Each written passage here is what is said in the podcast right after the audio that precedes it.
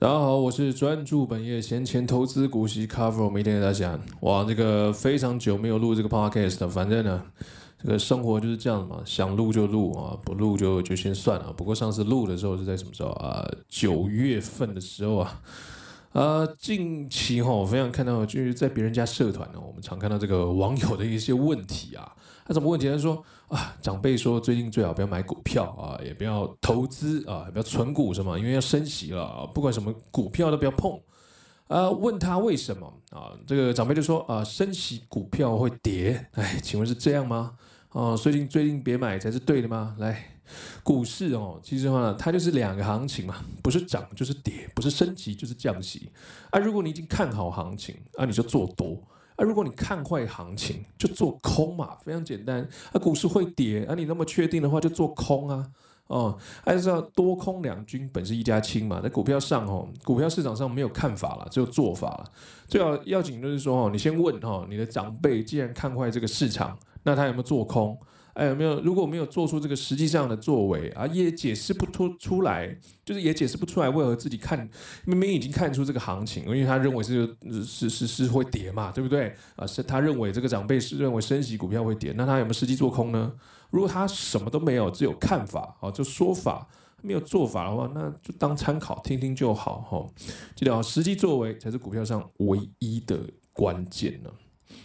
而且搞不好他分析那么久，你问他，他证券账户开了没？然后非常多，看到这种情况就是啊，真的是很会讲哦，分析来分析去，结果股票账户还没有开哦，连连 ETF 跟个股都搞不太清楚哦。啊，在万二的时候，也有人就说不要投资了，不要存股了，结果现在万几了，万七哦，在万七和万八之间做一个啊一个区间的一个震荡哦，所以哈，这个在股票市场上哦，通常。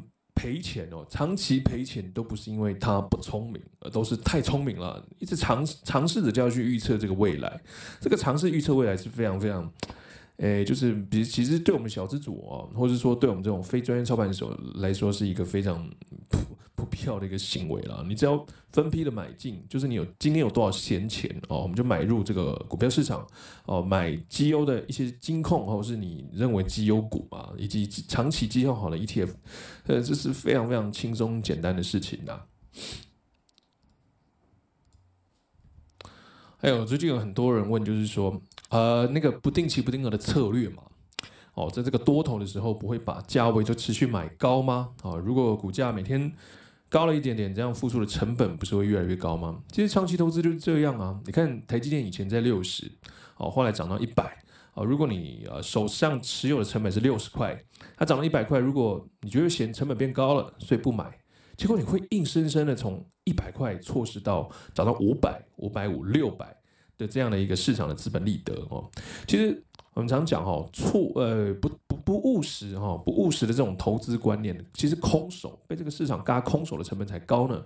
你想想零零五零啊，以前在几块，七十几块啊，零零六二零八以前在几块，三十几块，从这种七十几啊到三十几啊，就零零五零七十几嘛，零零六二零八是三十几，它一路涨到现在一百多。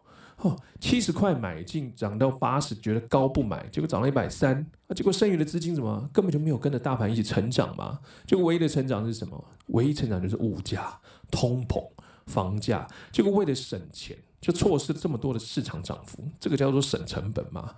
所以有时候我们的眼光不要只看到变贵的成本，还要在乎自己的资金有没有正确参与到这个市场报酬以及这个长期复利，因为我们知道哦。这个良好，在这个经济效率体下，这个资产良好的资产的价格都是左下右上，也就是长期走多头啊。不过在走多头的路上，哦，偶尔偶尔遇到这种震荡哦，是在所难免的。所以我们要使用这个闲钱，就是自己能够掌控的钱去做布局。那布局非常简单啊，这个标的直接选大盘 ETF，还有一些你觉得不错的这个绩优金融股或者绩优企业啊，然后使用闲钱，就。每个月你看有多少闲钱，我们就投入多少哦。然后定不定期不定额，就是当天有点，就看当天有多少闲钱嘛，我们就直接买入。所以其实吼，这种闲钱的买入法，也就是将我们的闲钱直接做 all in。那，你因为不要说定期定额跟跟跟什么 all in 是两回事，这明明就是同一件事情。不要把两家哦，同样是一家说成两家话，哦，这明明就是同样的事情啊。比方说有一个三十几岁啊的一个小资族。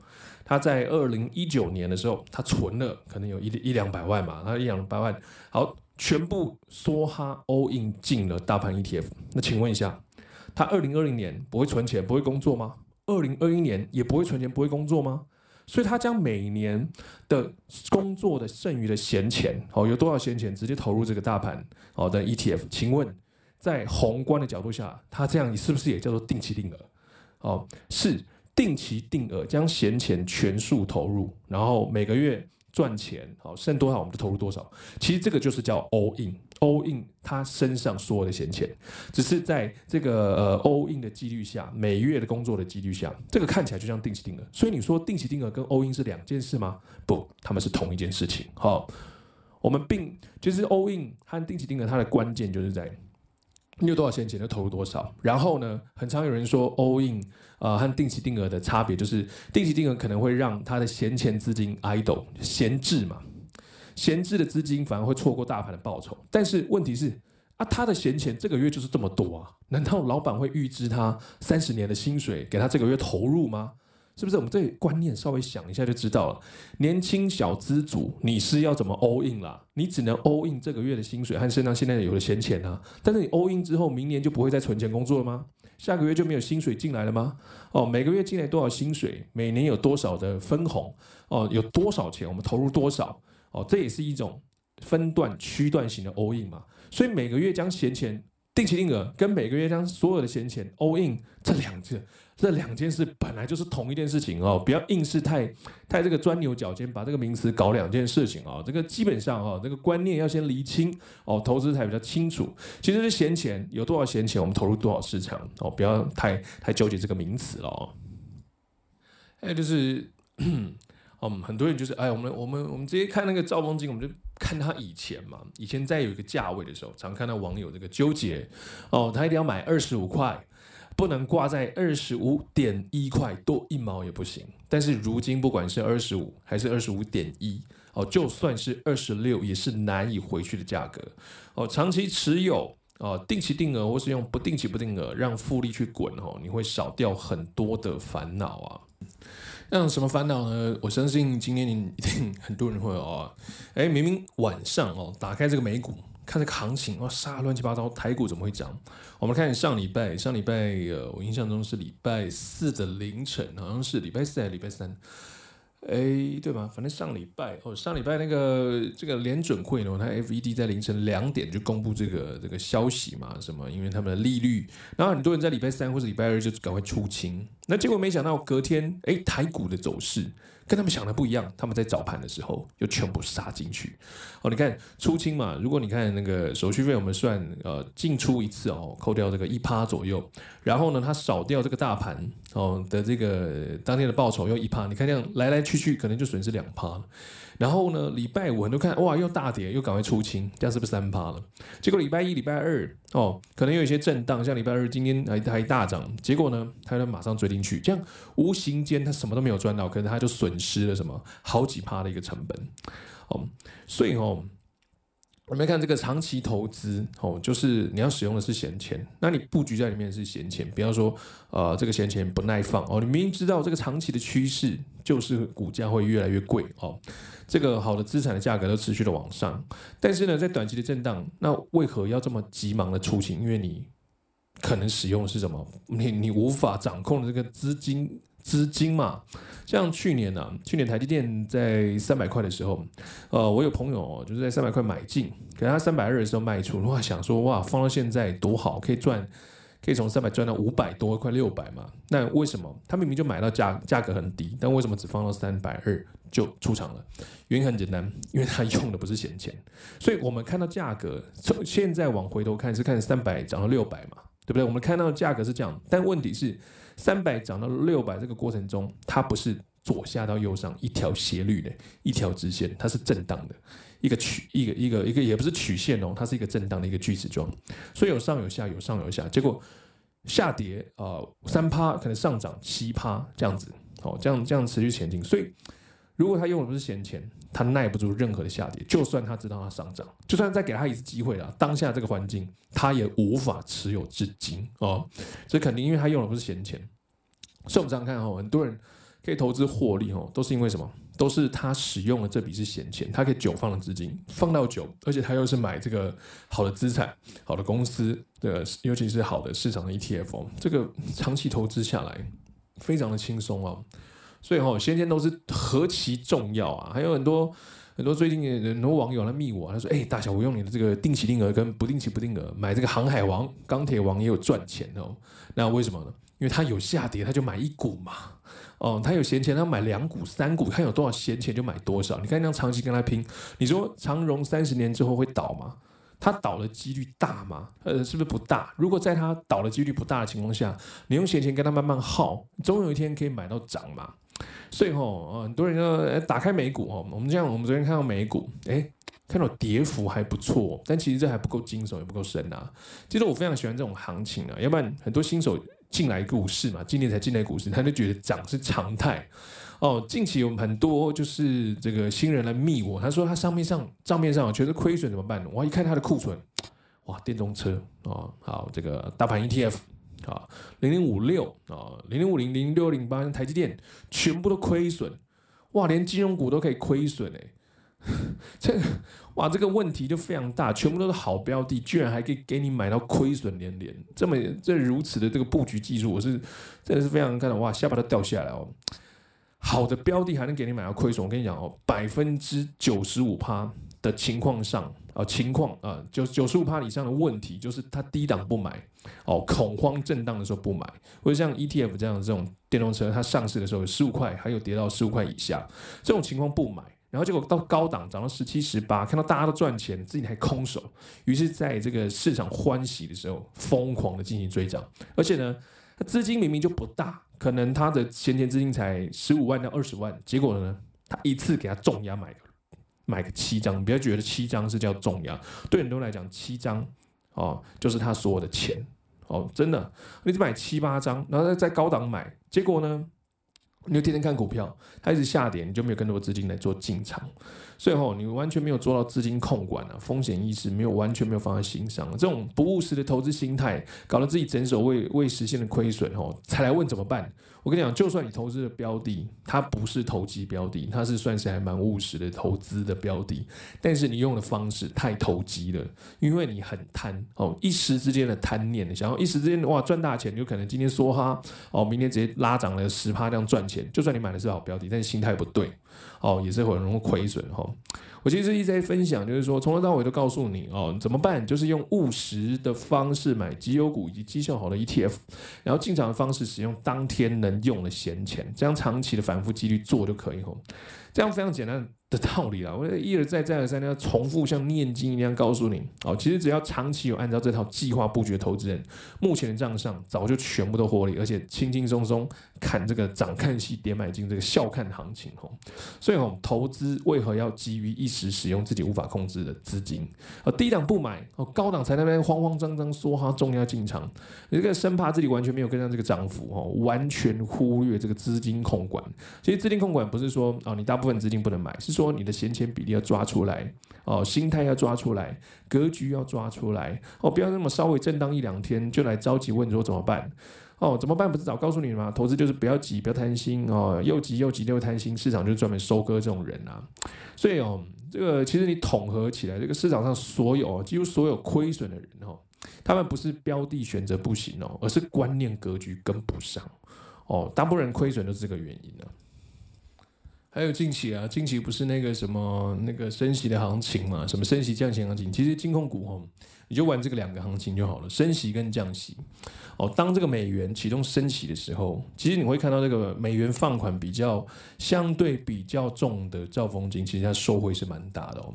那其他像外币资产部位比较高的，像中信金、第一金，其实也望收回哦。至于这个台币升息后，当然就是合库金，台币升息、合库金这特别有利。那所以我们看得出来，在这个今年兆丰金它基本面还没有回来之前，为何外资一直回补？好，明明获利赚赚出去了，但是股价却持续攀攀新高啊，三十二、三十三，现在三十六了。前前前一天嘛嘛去，哎，这是昨天还是上一周攀到三十六这个这个高峰哈。所以哈，我们的关键在哪里？你看到外资为什么要回补？就是因为他已经看到这个升息后，他的公司营收大增。好，这个，所以我们有时候布局。布局的时机就是什么？趁企业遇上环境的衰势的时候布局，要不然你要等着升息完后，这个公司营收回复还大增，胜过以往的时候，那股价在攀新高才布局吗？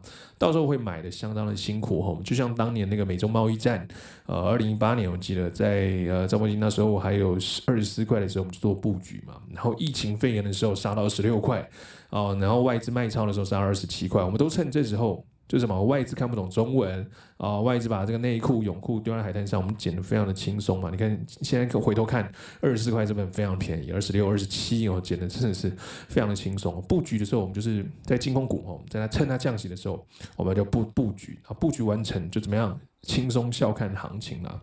那还有很多人说，哎、那大家那个。布局到底是要布局哪些股票？我跟你讲哦，布局哪些金融股哦，非常的简单，非常的简单，你就打开所有的金控股来去看它的每个月的 EPS。哦，像富邦金、国泰金、元大金、中信金、开发金，啊，兆丰金、星光金、台新金、第一金、玉山金、合库金、永丰金、华南金、国票金、日盛金这些的，该怎么布局？该选哪一档？我跟你讲，小朋友才做选择，大人呢，就是你可能有呃，这个月可能有一万五，我们就假设小资组好了，比如说哦，一定要大资，怎么的几百万、几十万才能投资？不用，一万五。每个月小小钱也可以投资，像比方说你可能有一万五，那我们刚刚念的有十五档金控嘛，那就一万五除以十五啊，是不是非常简单？每一档每个月就买一千块的零股嘛，然后你隔一段时间之后，就是可能在呃封关前呐、啊，哦、就是就是过年前那一周，好，或者是说你每一年设定一个区间，可能像年终或是年尾，你设定一个时间点，然后这个时间点一到，你打开你的库存清单里面，哪一档标的它表现的绩效，我讲的绩效是它股价的报酬以及它配息的报酬，反映出绩效是最差的，就是最赚让你赚最少了，讲白就是让你赚最少。那你再出清它就好了，是不是？这样非常简单嘛。你十五档全部布局哦，不要说中型哪一档，或是说啊，我是我是这个呃兆丰金的粉丝，所以我必须要布布局兆丰金，然后其他都不好，不是不是的。我们其实常讲兆丰金是拿这一档当然是例子，拿去投资的例子，吼，那样的讲说的一些长期投资的思维，其实关键就是哪一档金控它的 EPS 当月的 EPS 哦，应该说。一月到现在这个月度，就是累积今年当年累积的 EPS 有胜过去年的同期，我们就做闲钱的布局，这样的非常轻松，非常简单。然后呢，年底哦，我们刚刚讲嘛，年底啊，或者封关前一周，或者啊，反正啊，就是你自己找一个时间点哦，它那个时间点一到，你看它的这个股价哦，就是让你资本利的报酬，资本利的是含息哦，你要记得有的有含配息的报酬的报酬，哪一档表现最差哦？赚让你赚最少，你就出清它嘛，就这么简单嘛，还需要思考嘛？不用嘛。像我我的我的清单里面绩效里面有一档金控股，它让我赚最少，哦，可能才今年累积年报酬可能才八九趴而已，那我就出清它，我就把出清的就可能可能有十五档嘛，我十五档清单里面最弱一档金控股出清，那现在是不是剩十四档？我出清的的那个钱哈，就平均分配在剩下十四档啊。就这样简单了，没有说要着重哪一档。然后在年底或是封关前，我们再看一下剩下那十四档里面哦，哪一档哦也一样表现绩效最不理想，那我们再出清啊。这样你看，经过了几年，你是不是能透过这种让他们自己比赛哦，这个这个绩效的方式来决定你库存要留哪一些？这样是不是非常的轻松，非常简单嘛？根本不用多做什么太多的思考。其实哈，长期投资做闲钱布局，你会发现，哎。诶，很多这样像这种金控股，长期来讲都是涨的哦。我不是说金控股都是涨，我说前提是它是绩优的哦，它的公司体质好哦，公司会赚钱，长期都是向上，这种 EPS 要成长，这基本的嘛，这个基本面要有哦。首先基本面要有哦，股价才会有，要不然它就只是一个投机的一个标的。哦，然后配息呢？我们讲配息，很多人很很很喜欢只看配息。其实关键是什么？配息其实只是一回事哦，它的关键重点还是要资本利得啦。也就是说，它这个很多人讲五趴嘛，其实兆丰金如果你抓抓到它那个股价规则哦，哦，它一年哦，其实你可以拥有十趴以上的报酬。我们这样除息，除息后你看掉到三十块，可是我们会去算它的合理价格，是不是？所以你除息后拿到股息，或者是说你当时有闲钱一直投入到现在，是不是就赚超过十趴以上？可是呢，赚超过十趴以上，我们真的要用十趴的报酬吗？也不一定。所以我们只是透过配息来去领回我们账上部分的报酬而已。所以我们的投资还是要最主要看什么？看它整体的股价上涨跟它资本利的一个部位哦，这才是投资的关键啊。还有就不用讲那什么富邦金、国泰金、哦中信金，哇，今年涨涨幅，我我身边还没有看数据啦，不过应该涨幅都都超过四十几趴嘛。那四十几趴，你说它配息配四趴，那没有关系啊。剩下三十几趴的钱放在股市里面，让它继续滚哦，利滚利滚滚，最越来越多嘛，这样不是很轻松吗？哦，就是这样子啊，整体的资产哦才能持续的上涨。啊，啊最后也不要觉得哦，这个兆丰金都是什么，都是被散户达人给炒高了。这个很常网友会问这个问题，来，这不可能的嘛，这这错的嘛，你直接看这个看图看数据就知道了，你直接打开。哦，网络上有一个叫做黄金股权金字塔，你打开哦，那输入二八八六，你去看到去年，在去年的十月呢，你可以看到那时候股东数来到了一个相对的极高点。不过那时候呢，大户持股数也是降低，然后兆丰金也是被外资杀到二十七块左右。哦，所以关键在哪里？今天呢，这个散户股东数回到去年差不多水准，但为什么股价从二十七块一路冲到三十五块以上到三十六喽？我们一看就知道了，关键在？关键在大股东持有率上升。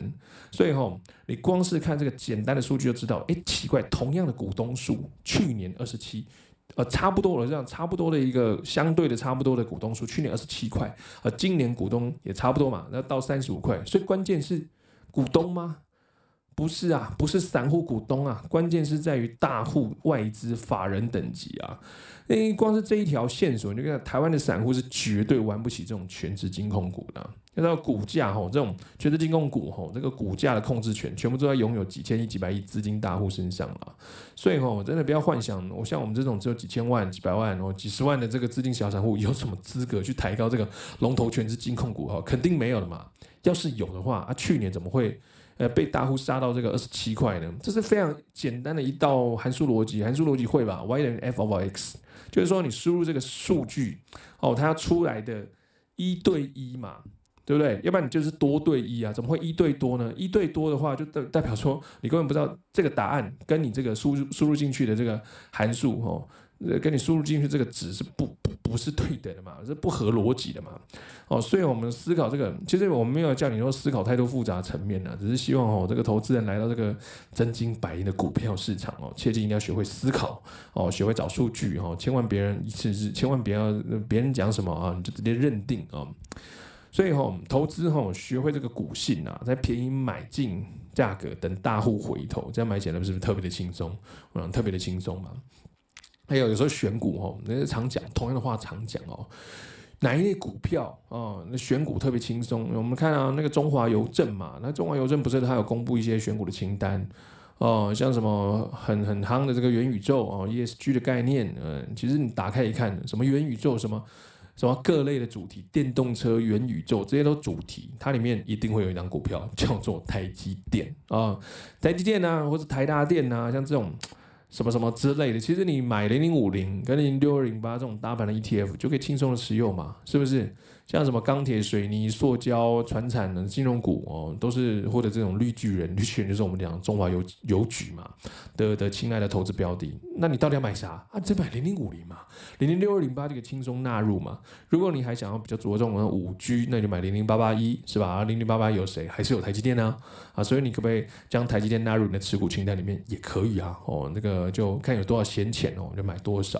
但我自己投资台积电，我不是那一次就买一整张了，我是当然也是。零股的慢慢买哈，它有下跌多少，我就看当年有多少闲钱，我就买多少零股哦。用这种方式来去做做做布局会比较轻松嘛，因为可能哦，那它像像台积电，它如果是一路下跌，那你是要买一张的话，那那你要准备两百四十个交易日乘上它一张，大概我们就算五算六百，好吧，六百块哦。你这样一年要准备还蛮多蛮多钱的，因为其实我们投资股票哦，我们要预期心，首先你要资金控管，你要预期心，它可能会下跌一整年哦，你要有这个先决条件哦，你要这个预期心来去做布局，这样它下跌的过程中，你比较容易用轻松的的心态去看它下跌嘛，因为想说哇，我可以买到更多便宜的股票哦，啊，便宜的股数哦，这样对你长期来讲是非常的的轻松啦哦。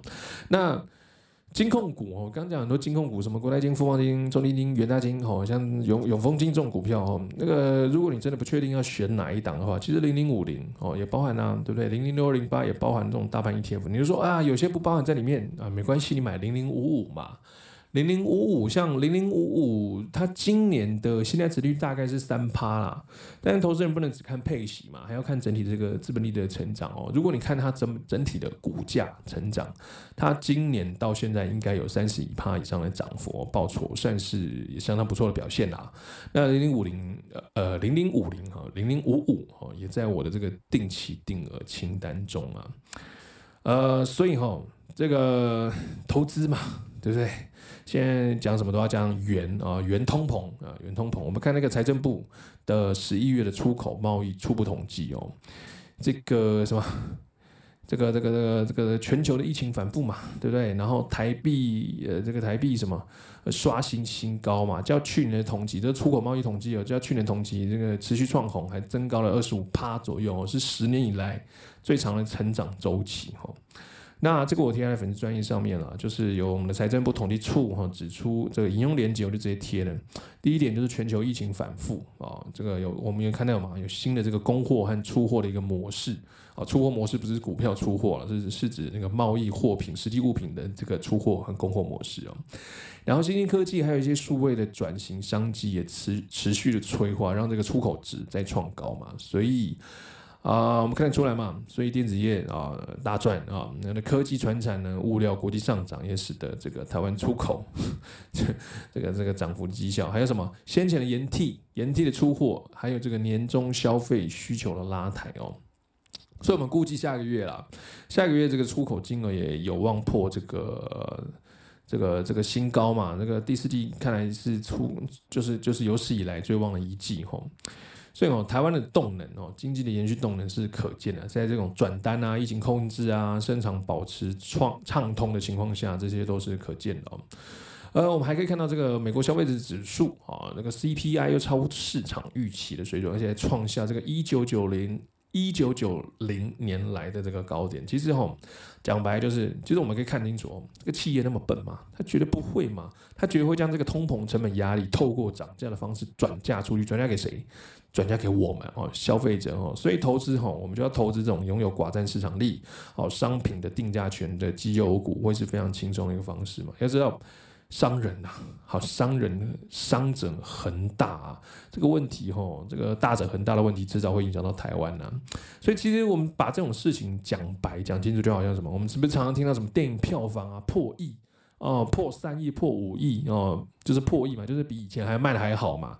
什么什么超越什么去年同期哦，超越这个二零一九年什么上一，反正就是超越过去了。其实通常听到这种破，没有票房又创新高多少，这倒不一定是电影票，呃，这倒不一定是电影好看哦，只是电影票变贵，电影票变贵嘛，元通膨之年呐、啊。所以我们还是要知道怎么务实投资，吼，将这个自己的资金的这个这个资金的现金购买力，哦，实质变大，长期下来会比较轻松嘛。尤其你看以前，这我很常分常分享啦，我们就直接打开一些金控股的数据，在二零零八年以前，市场认同度很多金控股它是在六趴，现在持续在六趴。这个二零零八年之后呢，印钞之后，市场认同度是不是往五趴？然后，二零二零年就在去年大印钞，那市场逐渐在四趴殖利率靠近，有些金控股嘛，我们看得出来，对不对？我常分享啊，去年去年在十一月底的时候，我也分享这个这个观念，当时候很多人不认同嘛，啊，然后那大侠怎么可能？你在吹嘘啊？就现在呢，是不是啊？是不是？就是我们持续拥有这个好资产，不随意进入。其实这个这个这个趋势不是我讲了，这个趋势你自己看就知道，以前的定存的储蓄险。哦，我们不要看定存、储蓄险，我们看定存哦，利率多少，或者看储蓄险哦，以前有多少趴，现在有多少趴，是不是同样的钱哦，买的这个利率会会比较低？也就是同样的利率，你是不是要花更多钱才能做买进？所以，我们持续拥有好资产嘛，不随意进出嘛，因为一进一出。那市场一拉抬，你所有的钱可能就被呃，比方说你可能呃觉得啊，兆丰金这个三十二块变贵了嘛，我要把它卖出去。结果呢，市场一拉拉到三十六块，你是不是要花更多钱才能买进？哦、有些人会觉得零零五零它到一百二变贵了，就一卖出就它涨到一百四啊，你不是要花更多钱才能买进吗？哦、持续拥有好资产啊，不随意进出。那什么时候要卖呢？很简单哦、当你你可以多逛房子嘛。哦、当你觉得哎。诶你你这个投资的股票的市值同等于这个股，那你要买的房子的市值的时候，你直接卖股票买房子哦，直接这样做置换，你比较轻松，用资产换资产的方式哦，不要任意的就把现金哦留在身边的，当然身边要留下生活的现金流了，但是不要留太多，要不然很容易被这个热钱市场哈嘎了一个空手，那个非常的。非常的可行啊，哦，可可惜了，但是哦，也不要千万不要看到这个行情哦。虽然你知道这个行情非常好，但是你不要，你要谨慎投资啊。有多少闲钱就放置多少哦，千万不要超过这个个人这个这个负荷的一个程度了。啊当然，你听到现在啊，就发现这个几个观念吼，大家都一直常讲。从前讲什么啊，定时定额、不定期不定额、闲钱投资、专注本业、专注本业、闲钱投资、股息 cover 每一天，然后买什么标的，买这个。大盘的 ETF 或者绩效好的 ETF，要不然就是什么你觉得不错的一个金控股或是绩优企业，就这么轻松简单哦。这个我常常讲哦，一直常念的，跟信跟诵经一样。也许会讲到不耐烦啊，觉得觉得怎么都讲同样一招，同样一套，就是。我我这几年为什么一直在重复同一招？因为这招好用啊，而且这招能不能赚钱？能嘛？要是不能赚钱，我才会一天三天两头就是换你的操作方式。为什么从头到尾都讲同一招？因为这招的确可以赚钱。我相信有按照这招来去做布局的人，你们现在应该赚的都是获利满盆、笑容满满。而且呢，坐拥这个好资产哈，就是涨看戏，跌买进，这个笑看行情，是吧？啊，没有错啊。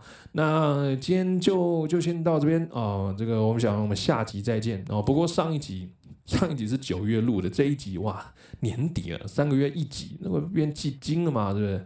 所以哦，好吧，我尽量努力啊，每每周还是会播出这个时间，然后看了每周能不能更新两到三集哦。最好的情况下是有三集以上了，那每集希望能够拉到一小时左右。